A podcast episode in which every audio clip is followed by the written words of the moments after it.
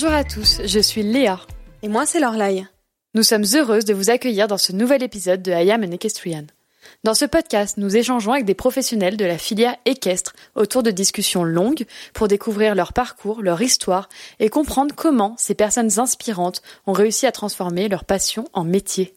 Tous nos épisodes sont disponibles à l'écoute de façon permanente sur vos plateformes de streaming habituelles ainsi que sur le site internet et l'application de notre partenaire Lépron. Celui qui est notre invité cette semaine, nous le connaissions bien, Léa et moi, puisqu'il est un peu notre voisin. Installé depuis une dizaine d'années à quelques kilomètres de Bourg-en-Bresse, dans le département de l'Ain, nous le croisons tous les week-ends. Nous applaudissons ses victoires, et elles sont nombreuses. Nous observons son travail, nous admirons son équitation. Julien Gonin. En prenant le temps d'échanger avec lui pour enregistrer ce podcast, c'est drôle, mais on a un peu eu le sentiment de rencontrer Julien pour la première fois, de découvrir une histoire que l'on ne soupçonnait pas vraiment. Fils d'ouvrier, la vie lui a fait deux cadeaux. Le premier, se passionner pour les chevaux qui, depuis ses premières années, l'attire. Et le second, mettre sur sa route celui qui deviendra une sorte d'ange gardien, l'homme de cheval, le cavalier de talent qui offrira à Julien ses premières armes équestres, Michel Robert. Cet épisode, c'est l'histoire d'un gamin sans le sou qui, grâce au fruit des rencontres, d'un travail acharné, d'abnégation et de passion, est devenu l'un des meilleurs cavaliers français actuels. Vous le découvrirez, la trajectoire de Julien n'a pas été lisse et linéaire, mais au contraire, elle fut pleine d'aspérité et d'enseignement. Vous le savez, sur Ayam Equestrian, nous faisons au mieux pour créer des alliances qui font sens entre l'invité et nos partenaires. Et pour ce 61e épisode, qui mieux qu'une association qui promeut le département de l'Ain pour être partenaire de ce cavalier installé au sein de ce même département et dont les valeurs locales sont bien ancrées. Vous l'écouterez au cours de cet épisode, mais Julien met autant de cœur à performer sur les plus belles compétitions mondiales qu'à revenir sur ses terres pour préparer ses chevaux d'avenir. Nous sommes donc partis à la rencontre d'un membre du bureau d'Equidin pour qu'il nous explique les tenants et aboutissants de cette association. Pour commencer, Claire, est-ce que tu peux nous expliquer et nous dire qu'est-ce que Equidin? Oui, bien sûr. Equidin, c'est une association qui est dédiée à la promotion du monde du cheval et des professionnels de la filière dans le département de l'Ain et au-delà de ses frontières. L'Ain, c'est un territoire où l'histoire du cheval est profondément ancrée. Il a marqué les paysages de son empreinte et c'est l'une des principales terres d'élevage en France. Le conseil d'administration équidin réunit toutes les branches de la filière. Les centres équestres, le tourisme équestre, les éleveurs, les organisateurs de manifestations, les passionnés de chevaux de trait. Pour résumer, c'est en fait un collectif de professionnels, mais aussi de passionnés, qui eux apportent au monde du cheval des compétences et du temps, ce dont ne disposent pas forcément les acteurs du cheval, surtout s'ils sont déjà impliqués dans leurs instances professionnelles. Equida intervient presque exclusivement sur des actions de communication au bénéfice de tous. Notre association ne se substitue en aucun cas aux acteurs qui pourraient exister dans chacune des branches de la filière. Quelles sont les actions qui sont menées par Equidin chaque année Nous avons deux axes principaux qui structurent nos projets. Celui de l'équitation en tant que qualité de vie, tournée vers le grand public. Cela concerne les habitants du département de l'Ain et le tourisme, les écoles d'équitation, les acteurs du tourisme équestre et les gîtes, les utilisateurs de chevaux de trait, les organisateurs de manifestations festives, culturelles et sportives. Et puis un deuxième axe tourné vers les professionnels, celui de la production qui concerne l'élevage, la valorisation et le commerce. À la limite entre les deux, on trouve la compétition, avec des événements qui ont un intérêt à la fois pour le public en tant que spectacle et pour les professionnels grâce à la valorisation des chevaux. Equidin, depuis huit ans, s'est surtout tourné sur la communication autour de l'aspect de la qualité de vie et du grand public au sein du département de l'Ain. Cette année, nous avons lancé une action de promotion de la production au niveau international. La création de cette dynamique a permis de regrouper des professionnels intéressés par le projet et de créer des outils de communication dédiés, comme le site internet Equidin Export. Nous participerons ainsi à une mission Univers Cheval initiée par la Chambre de commerce et d'industrie Auvergne-Rhône-Alpes et qui aura lieu pendant l'exposition universelle à Dubaï. Cette destination est peut-être pas celle qu'on aurait privilégiée d'emblée, mais l'occasion de l'exposition universelle nous a permis d'initier cette action et nous pourrons la reproduire aisément auprès d'autres pays. Et enfin, est-ce que tu peux nous dire comment est-ce que l'on devient membre d'Equidin et pourquoi? Devenir membre d'Equidin, c'est adhérer, 25 euros de cotisation annuelle, à une association pour bénéficier de toutes nos actions de communication et se faire connaître, mais aussi pour échanger entre tous les professionnels du monde du cheval. Nous le savons, c'est un monde facilement isolationniste, et c'est en échangeant qu'on arrive à créer. C'est pour ça qu'Equidin est résolument tourné vers l'avenir. Allez, c'est parti. Bienvenue sur I Am le podcast. Juste avant de commencer cette interview, il y a un certain Michel Robert qui a souhaité dire un petit mot à propos de Julien. Je vous laisse écouter ce qu'il a à dire à son sujet. Julien, Julien, il fait partie de ma famille maintenant. il est resté 15 ans à la maison, aux écuries, à travailler, à apprendre son métier. Et puis après, il est parti voler de ses propres ailes. C'est un garçon euh, fantastique parce qu'il est, c'est assez rare, courageux, fiable, fidèle. Donc, euh, c'est un garçon qui est travailleur, euh, vraiment qui est bien, puis qui est très optimiste en plus. C'est toujours la joie de vivre, donc c'est assez rare. Euh, je crois que voilà, on l'aime beaucoup et on lui souhaite plein de bonheur, bien sûr. Je pense qu'il va durer longtemps et qu'il s'est bien installé et qu'il est qu'il va avoir une belle vie. En tout cas, j'espère. Salut Julien. Merci beaucoup de nous recevoir ici chez toi. Pour une fois, on n'a pas eu besoin de faire euh, des heures de route euh, pour aller à la rencontre de Cavalier, puisque tu es installé euh, juste à côté de chez nous, à Saint-Martin-du-Mont. Dans cette région donc, où tu t'es installé en 2010, ça fait donc 11 ans que tu es ici dans la structure. L'idée, Julien, dans cette conversation, c'est de revenir sur qui tu es, comment et avec qui tu t'es formé, ce que tu as construit, la carrière que tu as aujourd'hui, évoquer aussi certains sujets impactants des sports équestres. Tu le verras, Julien, sans trop le vouloir, on a plus ou moins préparé cette interview dans un ordre assez chronologique, qu'on ne fait pas forcément, mais ça me semblait assez logique pour une fois. Pour le moment, on va d'abord essayer de comprendre qui tu es. Euh, c'est pourquoi, dans un premier temps, j'aimerais bien que tu puisses te présenter, nous expliquer peut-être quel a été ton parcours et les différentes étapes qui t'ont amené jusqu'où tu en es aujourd'hui. D'accord. Bon, bah, c'est un peu long, mais on va attaquer du départ. C'est assez large. c'est assez large. Au départ euh, de famille, je suis pas du tout destiné à faire ce métier, pas les chevaux, rien. C'était plus le rugby euh, de famille. J'ai toujours été passionné, attiré des chevaux depuis que je suis tout gamin. Donc euh, à côté de chez mes parents, il y avait donc un camp de gitans qui avait des chevaux attachés avec les chaînes et j'ai toujours été attiré par par les chevaux. Il y avait un centre équestre pas loin, il passait souvent devant chez moi. Et depuis que j'ai 7 ans, 8 ans, j'ai toujours ouais 6 7 ans, j'ai toujours été attiré par cet animal noble. Et du coup, euh, j'ai commencé à m'échapper de chez mes parents, à traverser la nationale tout seul à 7 ans, 8 ans, et aller au centre équestre à côté. Et donc j'ai commencé comme ça. Et à l'époque, le monsieur qui avait le centre équestre, dont les frères Mazet, qui avaient leur papa, et euh, m'avait un peu pris comme son petit-fils parce qu'il n'avait pas de petits-enfants. Et donc il m'emmenait de partout en demandant à mes parents si un jour ils devaient me punir de quelque chose, c'était surtout pas d'aller là parce que c'est surtout le punir lui.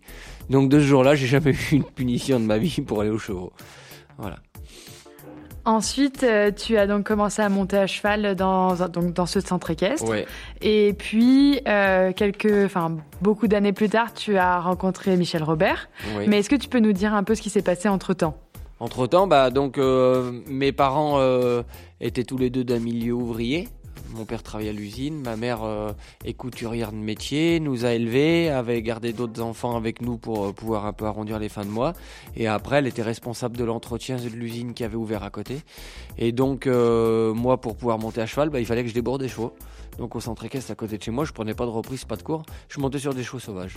Voilà, donc j'ai commencé vraiment, en plus c'est vrai, hein, c'est pas une connerie. J'ai pris des bonnes gamelles au début, mais voilà, j'ai commencé à faire du débourrage de chevaux, à ferrer aussi je tenais les pieds parce qu'il ferait tous ses chevaux centre équestre. Donc euh, pour pouvoir monter un cheval à peu près dressé ou faire euh, parfois un concours d'entraînement à l'époque les concours club avec des chevaux euh, qui voulaient plus sauter avec les, avec les clients. Il fallait que je fasse deux journées pour pouvoir en monter un en concours. Voilà. Donc j'ai commencé comme ça jusqu'au jour où bah, j'allais aider dans les fermes à faire les travaux agricoles, traire les vaches, lever les bottes de foin. J'ai atterri chez le voisin de Michel Robert, chez, la famille Bellhomme. Voilà, et du coup, euh, de là, j'ai pu aller euh, chez Michel. Et c'est comme ça que je suis rentré là-haut. Et là, tout a commencé vraiment à être un peu plus dans la passion du centre équestre, enfin, de, quitter le centre équestre et de plus aller sur la compétition, le saut d'obstacle. Mais c'était encore assez large. Hein. Donc, tu as fait tes armes, vraiment, hein, tes armes de cavalier de compétition euh, directement avec Michel Robert. C'est quand même pas anodin. Bah, surtout qu'à l'époque, même si maintenant on le voit que c'est toujours un grand monsieur, mais à l'époque il était dans les meilleurs mondiaux. Euh, je suis arrivé chez lui, j'avais ouais, 12 ou 13 ans. Ouais, 12 ans, je crois. Donc au début, bien sûr, il me faisait pas monter. Hein, je lui mettais les barres. Enfin, j'étais le petit gamin qui traînait toujours là. Et puis petit à petit, si le samedi je venais pas, il appelait le vendredi soir. Tu viens bien demain matin Il y a plein de chevaux pour l'hiver et tout ça. Et puis là, il se mettait à me faire sauter un petit peu tout ça. Voilà. Mais je faisais toujours mes études agricoles où dans ma tête, c'était plus d'être exploitant agricole, d'avoir des vaches qu'avoir des chevaux. Les chevaux, pour moi, c'était pas un métier. Voilà, donc euh, je visais bien sûr d'avoir des chevaux dans ma vie. Je rêvais, euh, par exemple, euh, quand j'avais cet âge-là, mes parents un week-end, ils m'avaient emmené voir la B1 du Riage. C'était Denis Troussier qui organisait ce concours au-dessus de Grenoble.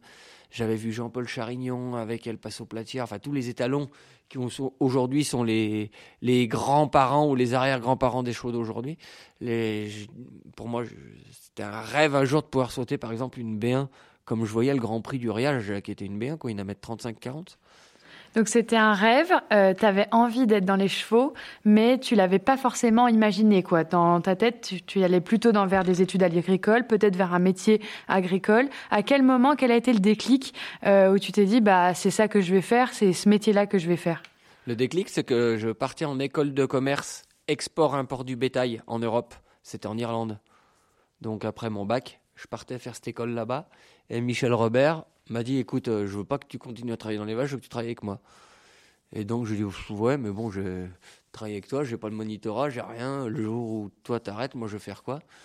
Et donc j'ai réfléchi un peu et euh, du coup j'ai arrêté euh, ce cursus-là. Je suis pas allé en Irlande faire cette école et j'ai fait mon monitorat du coup à la place pour dire d'avoir quand même un examen.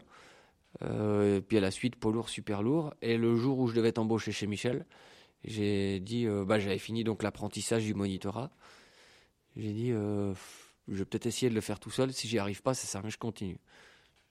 Et du coup, je me suis mis à mon compte. Et là, on est au 1er euh, avril 2004. Voilà, je me mets à mon compte. Mais bon, avant ça, voilà, j'avais jamais fait de compétition. Le jour où j'ai eu mes 18 ans, en allant chez Michel, je montais les chevaux des éleveurs à côté, le matin avant d'aller à l'école, le soir en rentrant de l'école. Je montais entre 6 et 7 en allant, en allant à l'école toute la journée. Donc à 5h30, j'étais parti déjà de chez moi, euh, été comme hiver, qu'il y ait de la neige ou pas avec ma mobilette, j'allais monter 3-4 chevaux le matin, dans la nuit. Hein. Et le soir, quand je rentrais l'hiver, pareil, j'en sortais encore 2, 3, et je rentrais après. J'ai fait ça toute ma jeunesse, euh, enfin j'avais pas le choix. Hein tu vois, des cavaliers qui ont ce rythme de vie-là, qui se lèvent très tôt, des jeunes, etc. On en a croisé beaucoup, mais la plupart avaient déjà, euh, étaient déjà en train de nourrir en fait l'envie de faire du haut niveau. C'est-à-dire que oui, on s'investit beaucoup, mais on sait qu'on va atteindre le haut niveau. Toi, euh, dans la dans la posture dans laquelle tu étais à l'époque, tu te disais, je vais travailler dans les chevaux et je vais euh, dépenser autant d'énergie, autant de temps, etc., de ressources pour travailler dans les chevaux ou déjà tu te disais je vais faire tout ça pour atteindre le haut niveau un jour? Non, là j'essayais de progresser, de déjà avoir ce profit de valoriser des chevaux pour les vendre parce que les chevaux des éleveurs là, je m'en servais pour progresser, mais euh, j'en vendais déjà. Parce que moi, euh, quand j'étais tout gamin, je me suis acheté mon premier Shetland avec mes économies de Noël, euh, enfin des, des étrennes de ma famille depuis que je suis tout petit. Et le Shetland, une fois qu'il a été dressé, attelé, je l'ai vendu et j'en ai racheté un plus grand. Et le Welsh que j'avais dressé, je l'ai vendu, j'ai acheté un trotteur réformé de course. Le trotteur, une fois qu'à trois ans, il faisait déjà des épreuves à un mètre, parce que je l'avais acheté réformé à deux ans. Le pauvre trotteur, à, le jour de ses quatre ans, je l'ai vendu au club, je l'ai changé contre une jument immontable, avec qui j'enchaînais déjà un mètre soixante dans la carrière. Voilà. Et après, cette jument, je l'ai revendue parce qu'à ce moment-là, euh, euh, j'avais vraiment plus de sous et j'avais même plus de quoi la nourrir. Et puis, une fois que j'ai vendu cette jument, bah, j'ai racheté à nouveau un trotteur et j'ai recommencé. Voilà. Mais ça, c'est une, euh, un système, entre guillemets, qui t'a suivi dans le temps. On en reparlera tout à l'heure. on va réaxer un peu l'interview sur toi quand on parle de toi, et nous on te connaît bien, on te voit quand même beaucoup au concours et, voilà dans la région, euh, tu es quelqu'un qui est toujours euh, très jovial, de bonne humeur. J'ai l'impression que tu prends toujours les, choses du, bon côté. Est-ce que euh, tu peux nous dire, d'après toi, qui tu es, quels sont tes traits de personnalité et de caractère? Bah, si vous demandez dans les écuries en bas, je suis pas comme ça tout le temps. Hein.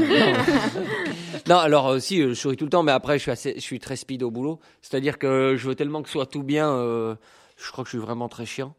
Voilà, mais c'est parce que je veux la perfection. Je veux, euh, voilà. De toute façon, il n'y a pas de secret pour faire du haut niveau. C'est pas en, en étant euh, euh, sans rigueur et sans avoir envie qu'on on réussit. Hein, ça, c'est sûr. Donc après, c'est vrai que comme on peut voir de l'extérieur, je suis très très cool, très souriant, très jovial, on peut dire. Mais à la, à la fin, au fond de moi, je suis jamais sûr de moi. Voilà. Enfin bon, après, je crois que il y a des écuyers qui ont écrit il y a des années. Celui qui croit tout savoir ou qui sait, qui est pas dans le doute, il réussit plus. Hein. Ça, je crois que aujourd'hui, si on demande aux meilleurs cavaliers qui existent, même aujourd'hui, on est toujours dans le doute. Sinon, si on croit tout savoir, je crois que ça marche plus. Hein. Et alors justement, nous on te voit souvent au concours, comme le disait Léa, sur des épreuves type warm-up où t'as pas toujours tes chevaux de tête, c'est pas toujours des cracks, et t'as toujours le sourire. D'où tu tires en fait cette envie de toujours aller au concours, ce plaisir euh, que tu as d'aller au concours, même l'hiver, même dans des warm-up le matin sur des pistes qui sont pas euh, la Coupe du Monde de Vérone ou de Lyon, quoi? Bah d'un autre côté, moi j'ai autant de plaisir à la. Euh, j'ai rentré aujourd'hui, donc on est euh, le 17 novembre, je crois, ouais. J'ai rentré tous les chevaux du parc aujourd'hui, donc il y a des 3 ans, des 4 ans, des 5 ans. Il y en a une quarantaine qui vont passer cet hiver dans l'écurie au dressage et au testage. Et je suis. Alors, ok, aujourd'hui ça me, ça me fait un peu bizarre que ce soit à nouveau tout plein et qu'il va avoir euh, entre 50 et 70 chevaux à bouger par jour, mais par rapport au rythme d'été qui est plus cool quand les chevaux sont dehors où il y a juste mes vieux chevaux de concours. Mais euh, d'un autre côté, j'ai autant de passion à aller euh, détecter tous ces jeunes chevaux et de les emmener tout en haut que euh, faire comme beaucoup, même si je le critique pas, hein, parce que chacun a son envie, mais avoir des chevaux déjà pratiquement mis et aller faire du haut niveau, moi, ça me fait pas vibrer du tout. Voilà, j'aime bien aller faire du haut niveau, mais avec mes chevaux que j'ai emmenés de A à Z. Et de la même manière, ça rejoint un peu ce que tu dis, euh, Lorelai. On te voit à la fois euh, extrêmement compétiteur, euh, que ce soit sur la Coupe du Monde de Lyon, de Vérone ou, ou, ou ailleurs, euh, que à Bourg, ici, à 5 minutes de chez nous, euh, dans la 1m20 du matin, avec un cheval voilà, de, de son niveau. D'où est-ce que ça devient Est-ce que tu as toujours été comme ça, toujours avoir eu l'envie de gagner?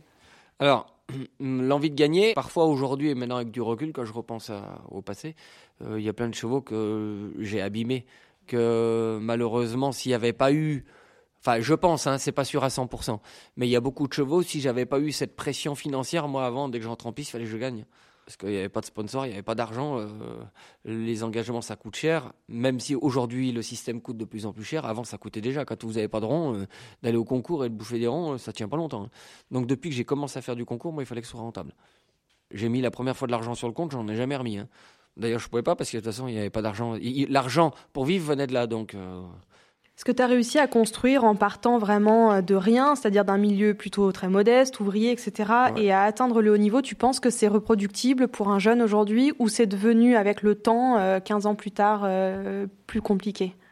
Ça vient de plus en plus compliqué, mais celui qui se bouge en étant poli, qui se bouge le cul, il peut encore. Hein. Mais il va falloir qu'il y aille. Parce que bah, ce que j'ai fait avant d'avoir des chevaux ça, c'est vraiment le côté euh, un peu euh, négatif que je peux tirer de mon passé, mais à la fois, c'est ce qui m'a permis de, de réussir. Euh, avant, je prenais que des chevaux rétifs et je les faisais aller. Voilà. Mais aujourd'hui, avec, avec le, bien-être animal et tout ça, c'est un métier que j'ai fait avant qui aujourd'hui ne fonctionne plus. D'ailleurs, j'ai eu, il n'y a, a, pas si longtemps que ça, des chevaux qui étaient dans un état, parce que physiquement, ça allait pas. Avant, je, j'aurais tout fait pour qu'ils aillent. Là, j'ai dit, bah déjà, avant d'essayer d'insister, il faut faire des examens de santé, il faut faire tout ça, qu'avant, on n'était pas là-dedans. Voilà. Donc, euh, ce que j'ai fait avant, c'est sûr qu'il y a des choses que je ne leur ferai pas.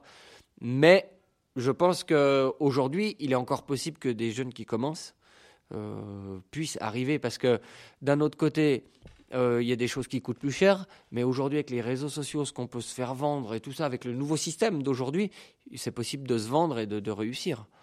On ne peut pas rester sur le passé et dire maintenant c'est comme ça, avant c'était comme ça. Non, euh, chaque chose va avec son temps. Il y a des choses, il y a 20 ans que je faisais qu'on ne peut plus faire aujourd'hui. Mais des choses qu'on fait aujourd'hui dans notre système, on ne les connaissait pas et on ne les faisait pas avant. Est-ce que tu le regrettes? Est-ce que tu penses qu'on a perdu certaines choses d'efficacité? Ou est-ce qu'au contraire, tu trouves que malgré tout, ça évolue dans le bon sens et tant mieux euh, que ce soit aussi devenu euh, plus restrictif et plus contraignant dans la gestion des chevaux? La vie en général est comme ça. Je crois qu'il ne faut pas revenir sur le passé. Il y a une évolution. C'est dans tous les sports, c'est pareil. Avec le cheval, bien sûr, c'est plus complexe parce qu'il y a l'animal, il y a le bien-être animal. Mais non, je pense qu'on n'est pas du tout. Euh, je pense que le retour en arrière, euh, j'y crois pas parce qu'aujourd'hui, on va de mieux en mieux. Je ne crois pas qu'il y ait d'exagération. De... Alors l'exagération, pour moi, elle est vraiment, par exemple, sur le côté euh, publicité, les réseaux sociaux, où il y a des gens qui lynchent gratuitement les gens, alors que, voilà, moi, pour ma part, euh, Euh, il y a plein de fois où j'aimerais partager des vidéos de ce que je fais dans le travail. Une fois que j'avais Soleil de Cornu, donc mon cheval que j'ai vendu en 2017, avec lequel je faisais les Coupes du Monde. Je suis sans faute dans le plus gros Grand Prix de la Terre à Calgary. Un jour, euh, je m'amusais à sauter sans filet, juste avec une corde autour du cou, juste une, cordelette. Et euh, on a mis, parce qu'on trouvait ça sympa, que c'était... Bah, je sais pas, il y a eu 15 commentaires, il y en a 10 qui m'ont démonté en disant mais comme c'est fait, ça va pas parce que je faisais deux pas de côté en liberté, et puis ça allait pas comme. à la fin, je partageais ce que je faisais, je ne demandais pas de déboîter, donc à la fin, je le fais plus. C'est-à-dire que dans les réseaux sociaux, j'évite maintenant de partager mon quotidien, alors que j'aimerais bien le partager. Mais à la fin, s'il y a des gens qui veulent venir voir, euh, euh, il y a plein de gens qui passent. La porte est toujours ouverte. Mais euh, voilà, après de moi-même, je ne vais pas diffuser des choses que je fais chez moi en disant ce que je fais, c'est la vérité. Alors ça, voilà, ça, je m'en mm. fous. Enfin, je ne veux pas le faire d'ailleurs. Voilà, que avant ça, ça, ça existait moins pour moi. Et pourtant, euh, on parle de plus en plus. Alors, euh, j'empiète un peu sur euh, le reste de l'interview, mais c'est vrai qu'on parle beaucoup du fait que les sports équestres sont peu médiatisés, moins médiatisés qu'à l'époque, avec notamment la perte d'Equidia, RMC Sport, etc. Jean Rochefort aussi. Voilà, notamment. qui a été une, un gros, gros moteur. C'est lui qui a mis vraiment en avant pour les Jeux mm. d'Athènes, hein, mm. euh, sur la 2 Complètement. je ne sais mm. plus. Les micros sur les obstacles, c'est Jean Rochefort aussi. Ce qu'on entend quand on saute à Lyon et qu'on entend le cheval frapper de partout, c'est Jean Rochefort qui a mis ça au point. Et pourtant, les réseaux sociaux aujourd'hui participent vraiment à la médiatisation. Euh, ça montre euh, la façon de travailler, ça montre l'intérieur du décor. Et aujourd'hui, il y a plein de cavaliers comme toi euh, qui malheureusement se brident et hmm. ne, ne, montrent pas tout. Voilà. Ouais, Moi, j'ai rien à cacher. Il y a plein de gens qui viennent. Euh, je cache rien. Mais euh, voilà, si c'est pour euh, mettre des choses et se faire démonter par un, des groupes de gens qui ont rien à faire d'autre, parce qu'en principe, ces gens-là, on les voit jamais briller le dimanche après-midi. Hein. non, mais c'est vrai. Hein, hein. c'est vrai. C'est vrai, c'est vrai complètement. Parce qu'avoir des critiques constructives, c'est c'est bien. Moi, d'ailleurs, si quelqu'un vient me voir et me dit un truc, je préfère qu'il me dise un truc qui voit qu'il choque que oh bah, c'est bien. Euh, euh, mm. voilà, ça sert à rien quelque part. Tu sais, on a parlé de ça avec euh, Pénélope Le Prévost dans une interview qui vient d'être diffusée. On a notamment parlé évidemment de Tokyo, de sa contre-performance qui était vraiment pas celle qu'elle attendait, évidemment, et puis de la suite sur les réseaux sociaux, tous les messages qu'elle a pu recevoir qui étaient extrêmement critiques. Euh, est-ce que toi, ça t'arrive aussi de craindre un peu euh, ce retour de bâton quand tu fais une contre-performance, quand tu fais pas ce que tu voudrais, de, de, craindre un petit peu ce que vont pouvoir dire les gens, ou est-ce que vraiment tu arrives à t'en affranchir et à pas t'en inquiéter? Bah après, euh, moi, je ne suis pas je m'en foutisme du tout. Mais euh, pour avancer dans la vie, il faut, faut pas attendre le regard des autres. C'est-à-dire que je vois trop de gens dans mon expérience qui ont souffert du regard des autres. Moi, s'il y en a qui m'aiment pas, euh, à la fin, c'est pas grave. Hein. Ça m'embête parce que c'est peut-être moi qui ai fait quelque chose de mal, mais en réfléchissant, parfois, on n'y est pour rien. Hein. Il y a plein de gens, moi, au début, qui me jalousaient. Euh, parce que Michel Robert m'a prêté des chevaux, m'a mis en avant, m'a aidé quand même. Hein. On a été très peu sur la partie de Michel, mais Michel m'a beaucoup aidé. On va en parler. Il m'a emmené en concours et tout ça. Et je suis arrivé en concours et il y a des gens qui me jalousaient, c'est-à-dire qu'il y avait ce petit merdeux parce que j'arrivais, je souriais, je, personne me connaissait, puis d'un coup je gagnais là 1m40 alors que personne m'avait jamais vu, mais j'avais pas d'expérience moi. Mais euh, en fait, ils savaient pas que moi j'avais rien c'est seulement parce que je bossais comme un malade et que Michel me faisait plaisir que je partais en concours euh, avec le camion bleu marqué écurie Michel Robert parce que j'avais mon poids lourd ou je partais avec un groom. Mais Michel, il faisait ça pour me faire plaisir parce que euh, je bossais comme un malade et puis euh, voilà. Et puis les chevaux que j'emmenais en concours, je les avais déjà vendus, j'en revendais. Donc à la fin, c'était rentable aussi pour Michel. Il a, je crois pas qu'il ait bouffé d'argent avec moi non plus. Moi non plus, mais ça a été bénéfique pour les deux. Mais donc il y a beaucoup de gens à ce moment-là qui étaient assez négatifs avec moi, pas gentils ou pas très agréable parce qu'ils croyaient que j'étais un gamin plein de thunes que mes parents m'avaient foutu là et puis voilà mais en fait c'était c'était pas ça du tout. Et donc le jour où tout le monde s'est rendu compte que c'était pas ça bah c'est vrai que ça a changé aussi le regard des gens euh, tout à l'heure, tu nous parlais du fait que tu avais donc euh, fait des études en, en agricole, que tes parents euh, venaient un peu du, de ce milieu-là, de la terre. Euh, il me semble que ce rapport à la terre, pour toi, a toujours été très important. T'as beau être un cavalier de haut niveau, tu continues à faire tes foins, on te voit beaucoup dans ton tracteur par ici. tu t'occupes largement de la globalité des écuries. Est-ce que c'est un équilibre qui est indispensable pour toi aujourd'hui de pouvoir cultiver encore ces racines malgré ton ascension vers le haut niveau? En fait, depuis euh, que je me suis mis dans la tête euh, ma ligne de conduite en me disant si je réussis pas dans ce métier, je retournerai dans le commerce de bétail, ce que ce que je savais faire et qui est un vrai métier. Et euh, du coup, je me suis toujours dit dans mon système, je rêverais d'avoir un système où j'ai tout de A à Z. C'est-à-dire que je cultive parce que je sais le faire et puis c'est ma passion. je donne à manger ce que je produis. les chevaux que je vends, c'est des chevaux que j'ai produits même si l'élevage, j'en fais aujourd'hui, on a, moi, entre mon copain Jérôme Maguetta, euh, mes autres copains avec qui j'ai des chevaux, ici, maintenant, il y a neuf mères. Donc, il y a neuf poulinières, donc, euh, plus l'IXI et tout ça. Euh, autour de l'écurie, il y a beaucoup de chevaux qui naissent dans le système. Mais voilà, aujourd'hui, ça a toujours été pour moi, dans mon système, cette vision de pas seulement monter à cheval, prendre des chevaux dressés de sponsors, monter dessus et vraiment faire mon truc à moi de A à Z. Euh, soit les faire net, soit en acheter parce que j'achète beaucoup, je revends beaucoup. Voilà, sans faire vraiment du commerce comme Laurent Guillet qui est vraiment euh, commerçant de chevaux de sport. Moi, si je les revends, c'est parce que soit ils vont pas assez pour moi, soit quand ils sont tout en haut, eh ben, je les vends pour euh, pouvoir vivre, quoi. Voilà. Est-ce que tu peux nous en parler de ce système que tu as construit qui te permet aujourd'hui bah, à la fois de faire du sport, on va dire, local, avec beaucoup de jeunes chevaux dans les épreuves, on te voit encore hein, vraiment dans ces, épreuves-là, dans les cycles classiques, tu es présent à la fois de faire du circuit national et puis évidemment de l'international. Tu étais à Vérone il y a pas très longtemps, tu as été à Lyon, tu as déjà accédé avec Soleil aux épreuves Coupe du Monde, mais tu continues d'exister de, en 5 étoiles. Comment tu te structures en fait? En fait, ouais, bah, les, les, premières Coupes du Monde que j'ai fait, c'était avec Sandro à Lazio, donc ça c'est 2007. Donc ça fait longtemps. Donc à chaque fois que je vends un cheval, je redescends, je reconstruis et je recommence. Alors j'aimerais bien arriver à progresser parce que j'ai toujours recommencé mes lots de A à Z. C'est-à-dire que j'ai toujours eu ce qu'on appelle un piquet de chevaux. C'est-à-dire qu'on a un lot. Dans ce lot de chevaux qui fait du concours avec nous, il y a une hiérarchie. Il y a le meilleur. Et après, c'est une pyramide. Hein, voilà. Et euh, dans cette hiérarchie-là, j'ai jamais réussi à vendre mon bon cheval et à faire monter les autres et à continuer. Et ça, j'essaye de progresser, mais jusqu'à présent, jamais réussi. C'est-à-dire que j'ai vendu euh, Sandro à Lazio, j'ai jamais réussi à le mettre cheval de tête, et du coup, j'ai vendu les quatre qu'il y avait en dessous. Enfin, j'ai tout vendu, j'ai tout recommencé de A à Z. Euh, j'avais euh, Soleil, derrière, j'avais une étoile qui était quand même compétitive, hein, une étoile à Calgary. Je suis sans faute dans le Grand Prix du samedi à 1m60, donc elle classait de 1m50 à 1m60. Mais le jour où je l'ai vendue, elle m'allait plus en jument de tête. pareil, je l'ai vendu, enfin je l'avais confié à Michel au début, et j'ai recommencé un nouveau lot. Voilà, comme euh, Valou et Caprice aujourd'hui. Donc aujourd'hui, dans ma progression, j'aimerais bien arriver le jour où j'en vends un des deux, par exemple, même si c'est pas euh, demain que ça va se faire, c'est que tout ce qui vient derrière prenne le relais et que j'arrête de, de, refaire de A à Z mes lots.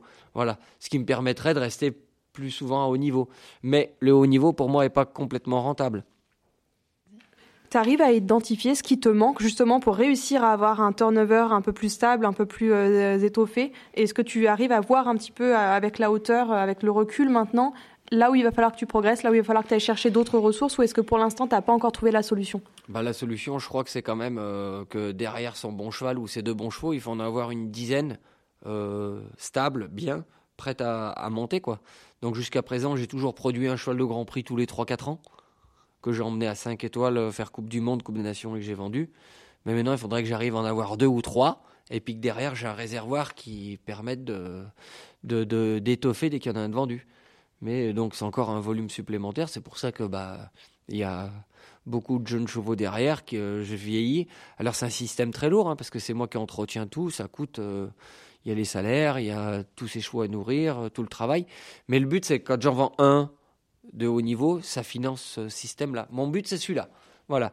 Et qu'à côté de ça, ben, j'ai toutes mes matières euh, agricoles, le compost, euh, enfin le fumier pourri euh, que je vends à des jardineries où on fait des sacs de fumier bio de cheval. Donc ça, c'est un, un, atelier qui rapporte aussi à l'année. Les foins, la paille, les cours, un peu quand même de pension, mais très peu de chevaux de propriétaires que je monte moi, hein, pas que de gens viennent monter ici, qui me permettent d'étoffer et de maintenir, euh, de maintenir ce haut niveau, enfin ce niveau-là.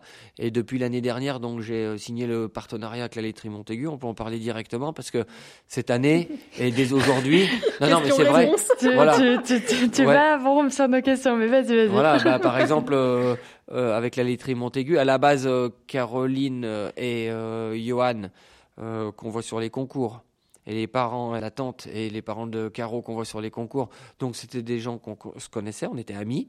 Voilà, Johan a travaillé avec moi dans le passé, voilà, qui est cavalier avec moi de la laiterie Montaigu. Et du coup, aujourd'hui, on a signé ça bah, depuis septembre l'année dernière. Voilà. Et euh, ça m'a permis, bien sûr, d'avoir de, de, euh, accès aux 5 étoiles avec euh, ce partenariat-là et de gagner beaucoup plus d'argent avec les gains. Donc, bien sûr, c'est beaucoup plus facile. Voilà. Donc après, on, tombe dans un cercle qui est beaucoup plus facile. Voilà. Bon, j'avais dit que cette interview serait chronologique, mais du coup, on est parti dans tous les sens, mais c'est pas grave, c'est très bien. Non, mais on peut réaiguiller. on va réaiguiller. Euh, parce que j'avais aussi prévu qu'on parle de Michel, mais on, on y viendra après, évidemment.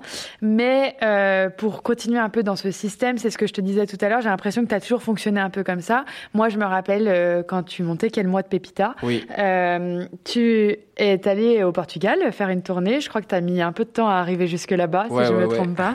Beaucoup de temps. mais tu es arrivé là-bas et c'est ce que tu disais, un peu sans un sou en poche. J'avais plus de sous. Voilà. C'est pas sans, j'en avais plus. J'étais à découvert à cause sur mon compte à cause de, des réparations sur l'autoroute là pour descendre. J'avais plus de sous. Et donc, tu es arrivé là-bas, tu as bien performé, de toute manière, tu n'avais pas trop le choix. Ouais, j'avais pas le choix déjà. Et tu as vendu cette jument formidable euh, qui était euh, quel mois de Pépita pour racheter ensuite un autre cheval, Soleil, et d'autres. Euh, j'imagine que j'en rate quelques-uns entre temps. mais voilà. J'ai fait des conneries au milieu, ouais. Alors quand je suis allé au Portugal, que j'avais plus de sous, euh, à l'époque ici, du coup, j'avais quand même deux trois affaires en cours qui s'étaient réalisées, donc heureusement, j'avais eu un peu d'argent et c'est là où j'avais acheté les mois de Pépita avec bah j'avais plus rien, j'avais gagné assez de gains pour tout payer là-bas et avoir un tout petit peu de sous pour remonter. J'avais su que j'avais deux trois affaires qui s'étaient faites ici et du coup, j'avais pu avec tout ce que j'avais gagné acheter les mois de Pépita, mais pas entièrement. Oui. Parce que bah justement, monsieur Gasnier et Alain le propriétaire, l'éleveur de mois de Pépita, euh, je l'avais supplié. Je sais pas pourquoi j'étais tombé amoureux de cette jument, mais enfin, mais après je l'ai su, mais voilà. Et du coup, il m'en a vendu qu'une partie. Voilà. J'avais acheté 66% et il gardait 33%. Et puis, euh, donc, euh, c'est ce qu'on disait, quelques années plus tard, tu as dû la revendre pour en racheter plus après. Euh, comment est-ce que tu as vécu ces départs-là? Parce que j'imagine que quand on perd une jument qui était à cette époque-là pour toi une jument d'exception, repartir à zéro, même si ok tu gagnes de l'argent et tu repars pour reconstruire quelque chose, j'imagine que les choix sont difficiles au même titre que quand tu as vendu Soleil de Cornu qui t'a emmené faire le Grand Prix de Calgary. Euh, comment est-ce que tu as vécu ça? Est-ce que tu t'es voilà, tu t'es dit euh, assez sereinement bon bah voilà, euh, c'est pour reconstruire ou forcément on doute aussi de l'avenir quoi? Quand j'ai vendu Quel est moi de Pépita, donc je l'ai vendu à Michel Robert au début pas entièrement. Donc on était trois associés. Voilà, elle a gagné le top 10 et après j'ai vendu le reste de mes parts à, Michel Robert, en, bien sûr en entente avec Alain Gasnier qui était encore aussi copropriétaire. Et là, euh, quand je l'ai vendu, euh, j'étais en dépression, euh, ouais parce que j'étais, c'était mon prolongement. Hein. Ah la la fusion qu'on avait, mais elle m'entendait, mais de loin, hein. mais elle devenait folle dans le box, elle initiait et tout ça, elle était incroyable. J'adorais cette jument, mais moi, j'avais besoin d'avancer, de, vivre. Euh, je voyais aussi que cette jument, elle, euh, elle avait un potentiel énorme. Et puis d'un autre côté, il y avait Michel qui, avait moins de chevaux. Et je voyais cette jument euh, un peu comme, pas un remerciement, mais oui, quelque part on peut dire comme ça. Parce que j'aurais eu des offres avec des zéros de plus que je l'ai vendu à la fin, Michel. Mais ce qu'il y a, c'est qu'avec Michel, j'avais envie aussi de lui faire plaisir. Pour moi, cette jument, c'était vraiment un niveau, un level de compétition énorme. Et donc ça m'a fait plaisir et aujourd'hui je regrette toujours pas, je le referai euh, de lui laisser plutôt que la vendre des millions et que ce soit lui qui l'ait. Euh, voilà, à l'époque que c'était, euh, ça m'a fait plaisir de le faire. Nous sommes déjà à mi-épisode. On espère que cet échange à la fois brut, sans filtre et tellement sincère avec Julien Gonin vous plaît. Si j'étais vous, je ne m'éloignerais pas trop, car la suite est aussi spontanée que l'histoire est belle. Il nous reste à évoquer en profondeur un élément phare de cette carrière, le sujet du maestro, Michel Robert. Nous souhaitions aussi dire un mot tout particulier au sujet de la laiterie de Montaigu, partenaire titre de Julien et qui participe très largement à la vie de notre sport. Et depuis un moment, nous aimerions partir à la rencontre de Caroline Sablereau, la directrice de la laiterie, afin de mieux comprendre cette success story. Alors, ça vous plairait? Si c'est le cas, dites-le nous en message privé sur Instagram. Je termine ce mot en vous disant un très grand merci concernant toutes vos écoutes et messages reçus suite à notre épisode consacré à Pénélope le Prévost. Ayam Equestrian se développe chaque jour et c'est grâce à vous. Je vous laisse en compagnie de Julien Gonin. On rebondit souvent sur un épisode qu'on a enregistré il y a très longtemps avec Sophie Dubourg, mais qui nous avait dit quelque chose de très intéressant, et c'est pour ça qu'on le réutilise souvent. Mais c'est qu'elle nous disait que euh, oui, on pouvait un peu taper, on reparle un peu des réseaux sociaux, mais le grand public pouvait un peu taper sur euh, les cavaliers qui vendaient leurs bons chevaux, euh, qui perdaient un cheval peut-être pour euh, pour l'équipe de France ou autre. Euh, par contre, c'était vraiment ce qui permettait à un jeune cavalier de construire ses bases. Est-ce que toi, tu conseillerais aussi à un jeune cavalier comme toi, tu l'étais l'époque, de reproduire euh, ce système-là aujourd'hui? Ah bah garder les chevaux, non. Pour l'instant, il n'y a, pas de secret. De toute manière, le, le faire du 5 étoiles, c'est pas rentable. Voilà, c'est pas rentable. Vous prenez tous les cavaliers français ou même des étrangers, lequel est devenu plus riche qu'avant? Aujourd'hui, les sponsors qu'ils avaient, vous les voyez encore? Euh, euh, non, parce qu'au bout d'un moment, tout le monde euh, s'étouffe. C'est pas qu'ils deviennent de plus en plus riches, c'est que ça coûte tellement cher de faire du haut niveau. Donc moi, j'ai réfléchi à mon système. D'arriver comme je le fais, ça me rapporte. C'est-à-dire que je vais en haut avec des chevaux que je fabrique dans mon système à moi, où euh, bah, je m'accroche pas non plus à aller faire du 5 étoiles quand les chevaux n'ont pas le niveau.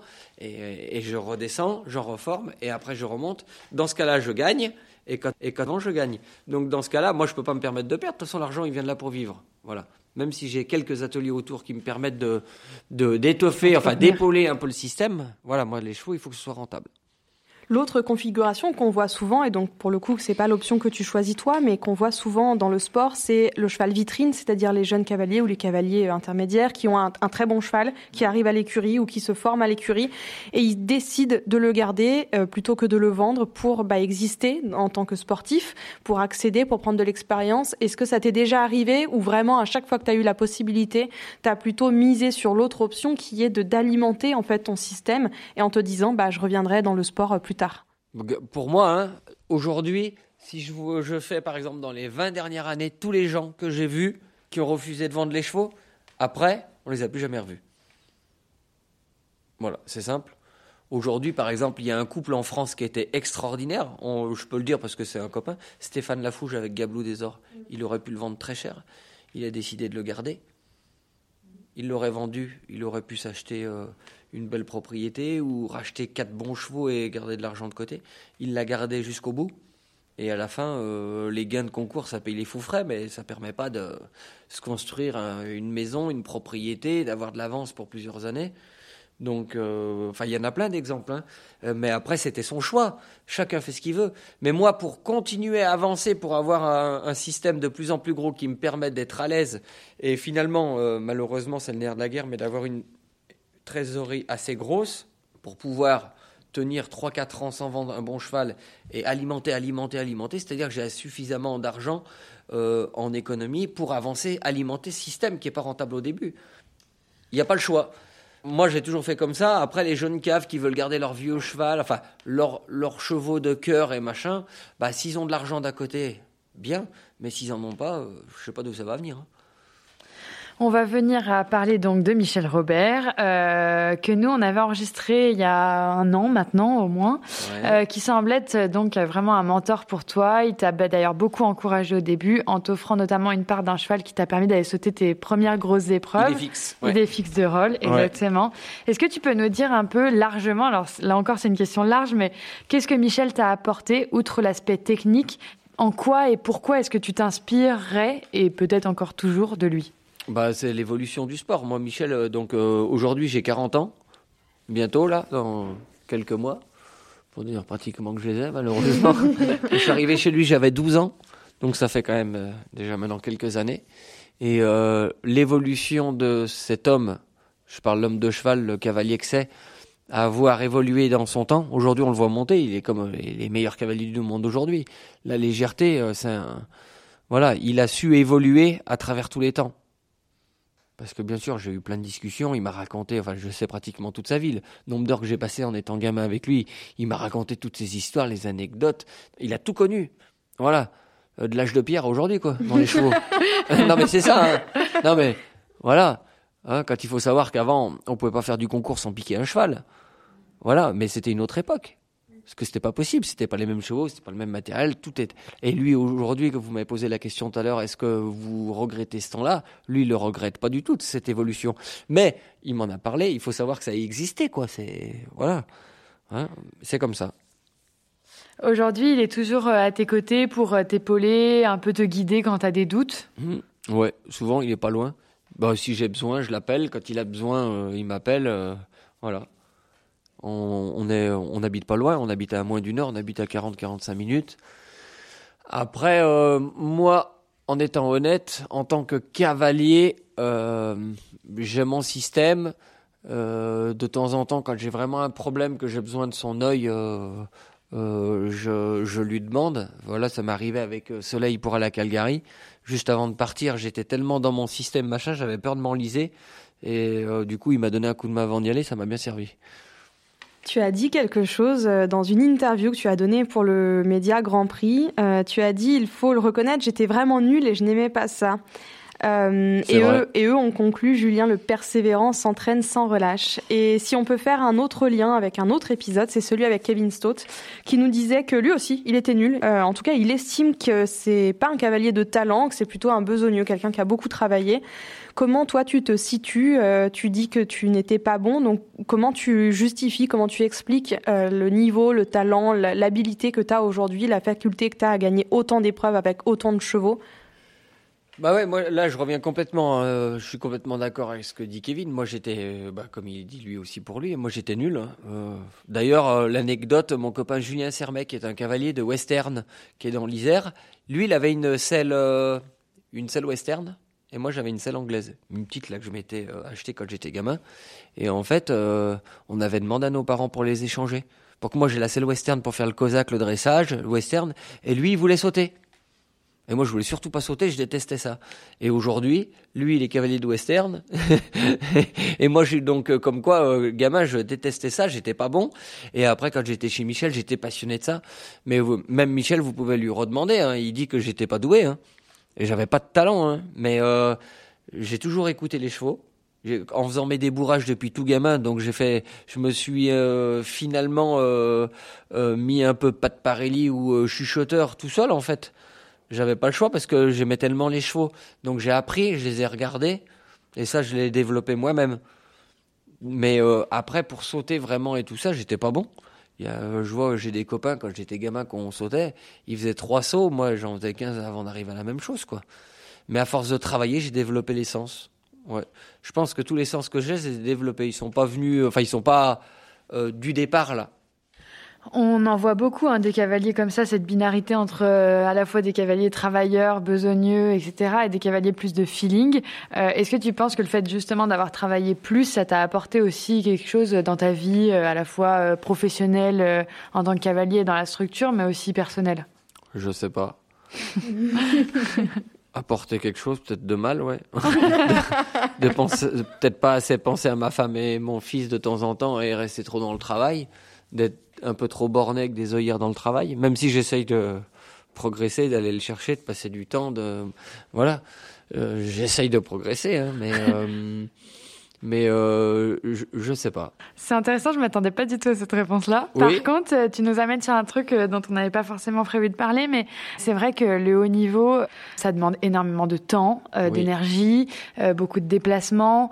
Comment est-ce que tu arrives justement à gérer ça entre ta vie de famille et euh, ta vie professionnelle? Comment est-ce que tu fais pour euh, pour tout gérer et comment est-ce que tu vois l'avenir? Est-ce que tu as envie, euh, toi, de passer tous tes week-ends aux quatre coins du monde ou est-ce que tu as besoin et envie de revenir ici, te recentrer sur tes écuries, ta famille et ton travail un peu du quotidien? Ouais, non, là, faire ça à tous les week-ends, 52 week-ends par année, non.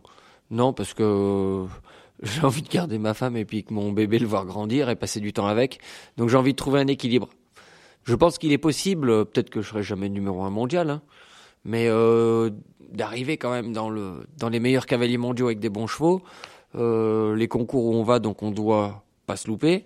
Mais d'un autre côté, si on est bien dans sa tête, on est reposé parce qu'on a une vie euh, familiale stable et tout ça, plutôt que de ne pas avoir de stabilité familiale et puis de se barrer tout le temps. Je crois qu'à la fin, c'est possible.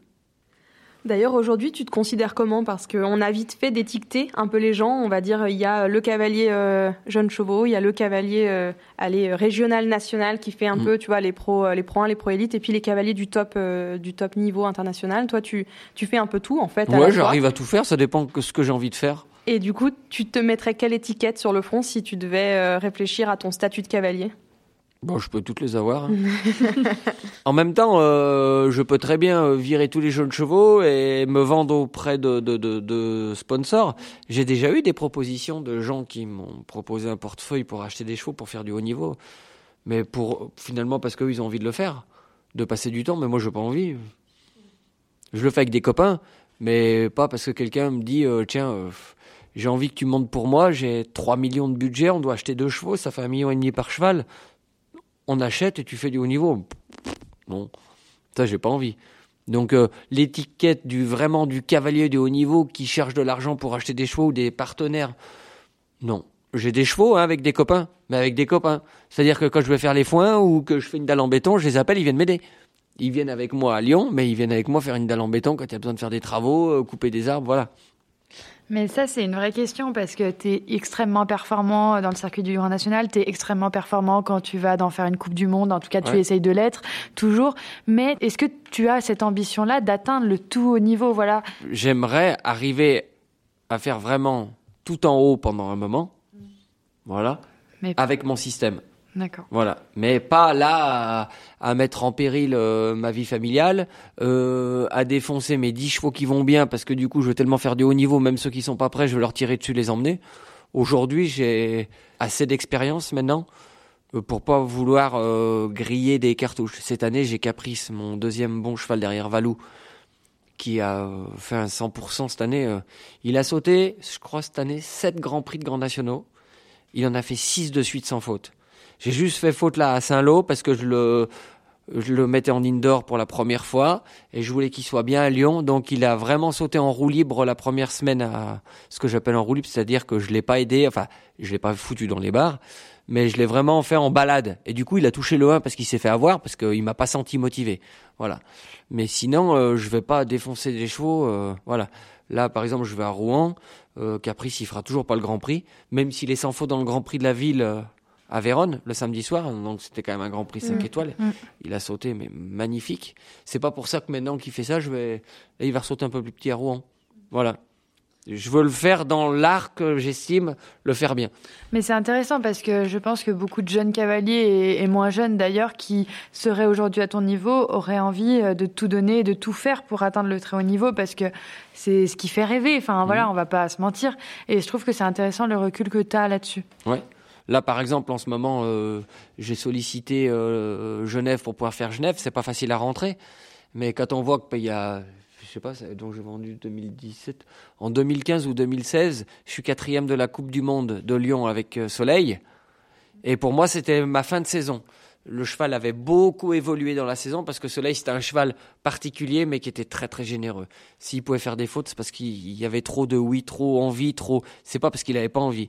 Voilà. Et du coup, je suis quatrième de la Coupe du Monde. La semaine d'après, il y avait Vérone. Euh, Philippe Gerda à l'époque était là. Tiens, viens à Vérone. Je dis non, mon cheval il se repose.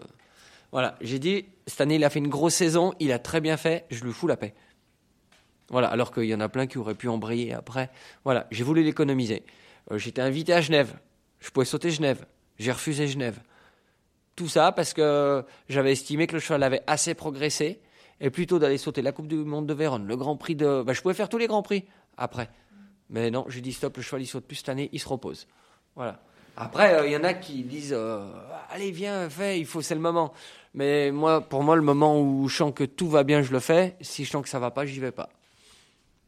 Tu as dit quelque chose tout à l'heure sur lequel je voulais revenir. Tu as dit que tu t'associais avec des copains. Et donc, Oui. à l'instar de la laiterie, et je vais en citer qu'un autre parce que je ne connais pas les autres propriétaires que tu as, mais je vais dire coucou euh, Mélanie et la famille de Mélanie. Oui. Du coup, euh, est-ce que tu peux m'expliquer un peu sur quelle base tu réfléchis à ces partenariats? Qu'est-ce que, en fait, qu'est-ce qui fait que tu vas dire, ok, oui, euh, là j'ai envie de vous rejoindre, j'ai envie qu'on collabore, et euh, et là, oui, je suis d'accord pour qu'on ait un projet sportif commun?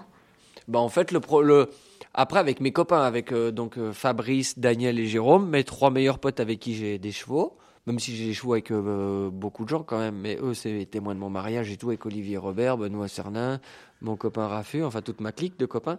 Et du coup, la laiterie, quand ils m'ont proposé l'année dernière, donc pour moi, il n'y avait pas de problème dans la façon que ça s'est fait, parce que c'est pas comme si je devais récupérer une écurie de chevaux à eux et virer les miens. Eux, c'était un partenariat sans chevaux. Donc en fait, c'était tout sur mesure. Ce qu'ils avaient envie, c'est ce que je pouvais offrir aussi. Voilà. Enfin bon, on est copains. S'ils me l'ont proposé, c'est qu'en me connaissant, ils savaient très bien ce que je voulais, ce que je voulais pas non plus.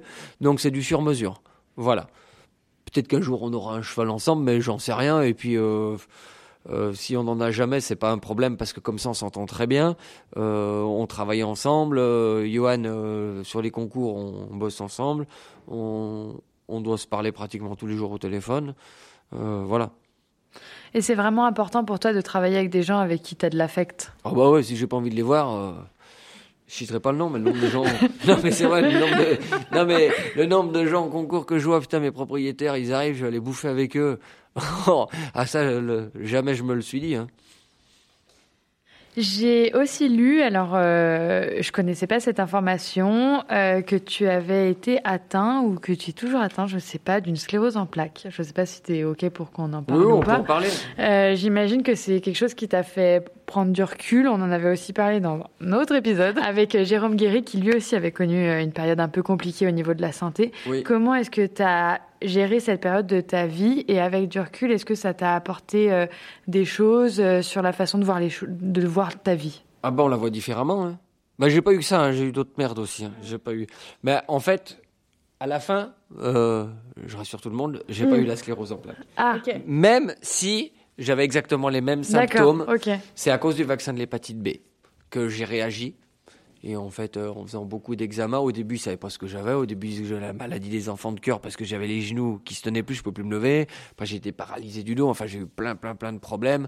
Je pouvais plus bouger les doigts. J'ai pas pu me servir de mes mains pendant je sais pas combien de mois. Euh, ouais, j'étais paralysé. Hein, je me paralysais par période. Voilà. Et puis plus ça allait, pire c'était. Je chopais des tétanies euh, euh du, enfin du cœur et tout euh, le système neurologique. Et en fait, en France, bah, ils ont fait des examens, les cellules nucléaires, ils ont vu que j'étais atteint, que bah, ils ont dit, bah, il a une sclérose en plaques, voilà. Et donc là, pour moi, c'était exclu que j'ai une, une, carte d'invalide à 17 ans. Hein. Et c'est Michel Robert qui m'a emmené voir quelqu'un en Suisse. Toujours le même. Toujours Michel. bah oui, c'est pour ça que je suis assez reconnaissant. Mais bon, il m'a emmené voir quelqu'un vraiment qui, bah, qui m'a soigné. Voilà, avec une médecine maintenant qu'on commence à voir en France, mais de la façon dont il l'a fait, encore personne ne l'a fait là-bas. Enfin, en France, elle se fait pas comme lui l'a fait. Voilà, et il m'a, il a réussi à me, à me remettre droit. Donc tous mes problèmes euh, euh, neurologiques qui faisaient que je me paralysais, que j'avais plus de motricité, que j'étais fatigué, il a pu tout m'enlever. Parce que j'ai fait aussi euh, une, j'ai eu la maladie de Lyme à cause d'une tique qui m'avait piqué. Donc là, pareil, à nouveau paralysé et tout. Et lui, euh, en, étant en Suisse, euh, enfin en retournant là-bas, donc il a directement diagnostiqué, il m'a soigné. Ça allait très vite. En 15 jours, j'étais euh, guéri de Lyme, alors qu'il y en a, ça fait des années qu'ils traînent ça en France et qu'ils n'arrivent pas à se soigner. Et une fois, j'ai fait une méningite aussi. Donc là, je suis carrément, quand on s'en est rendu compte, bah, j'étais dans le coma. Mais encore heureusement, j'étais chez mes parents ce jour-là. Donc c'est mes parents en pleine nuit qui m'emmenaient à l'hôpital, raide comme à piqué dans le livre, j'avais fait une méningite. Et à cette suite de tout ça, quand j'ai eu la méningite, euh, l'interne qui m'a piqué, elle m'a laissé un, une fuite du liquide céphalorachidien dans la colonne vertébrale.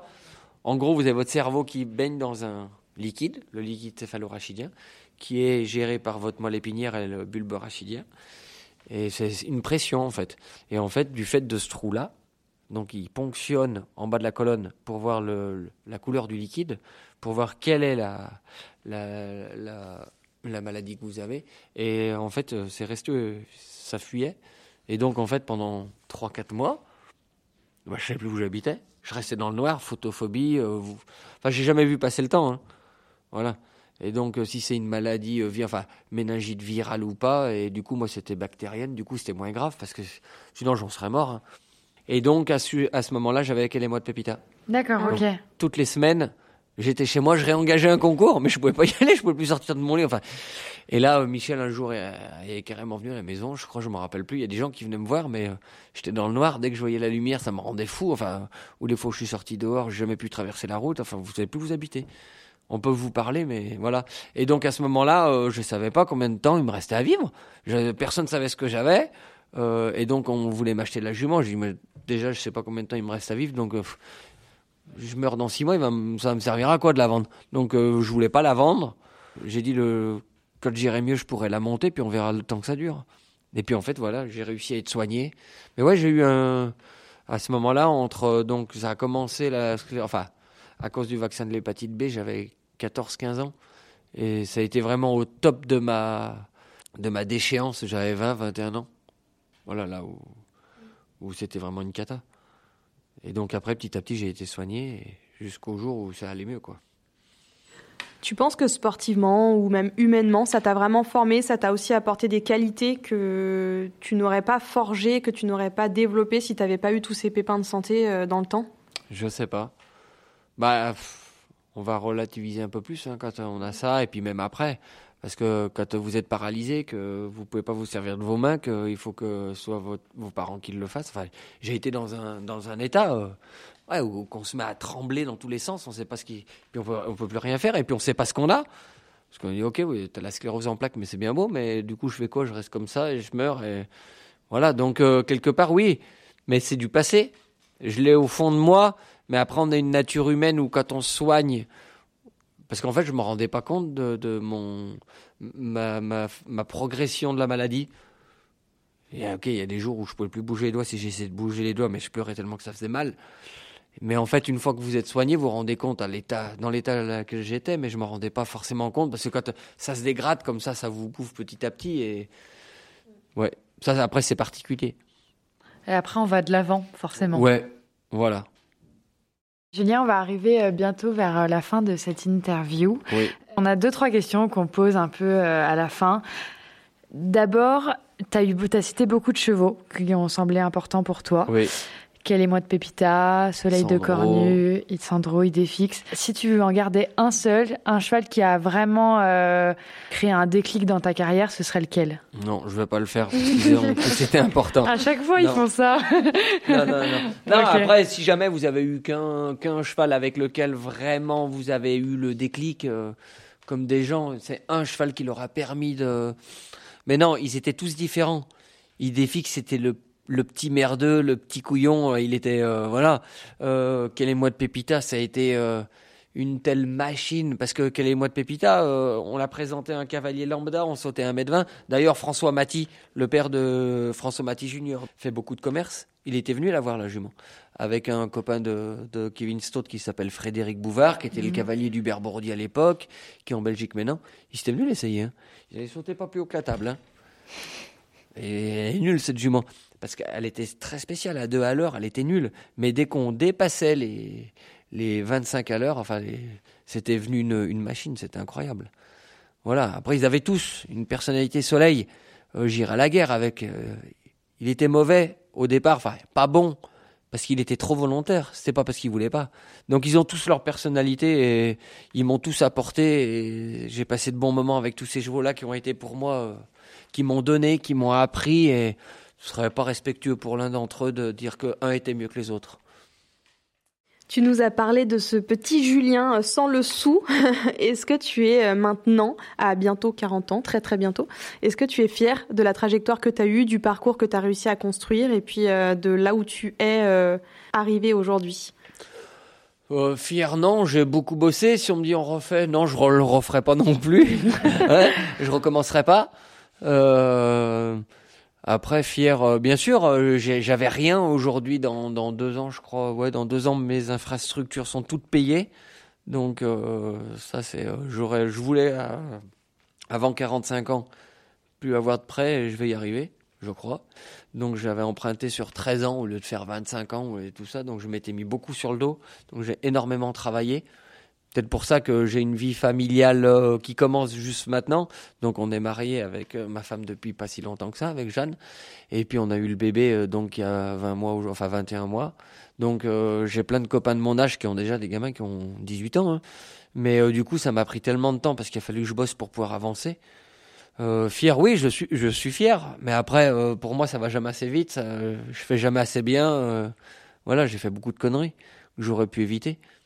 Mais j'ai fait aussi des trucs assez bien qui m'ont permis d'avancer. Et dernière question, Julien, où est-ce que tu te vois euh, dans 10 ans? Et est-ce que tu nourris des ambitions olympiques? Parce qu'on a parlé aussi euh, justement du très haut niveau, mais on n'a pas parlé forcément de cette compétition-là qui est un peu différente aussi de toutes les autres. Oui. Alors bien sûr, je rêverais un jour de faire les championnats du monde, les Jeux olympiques.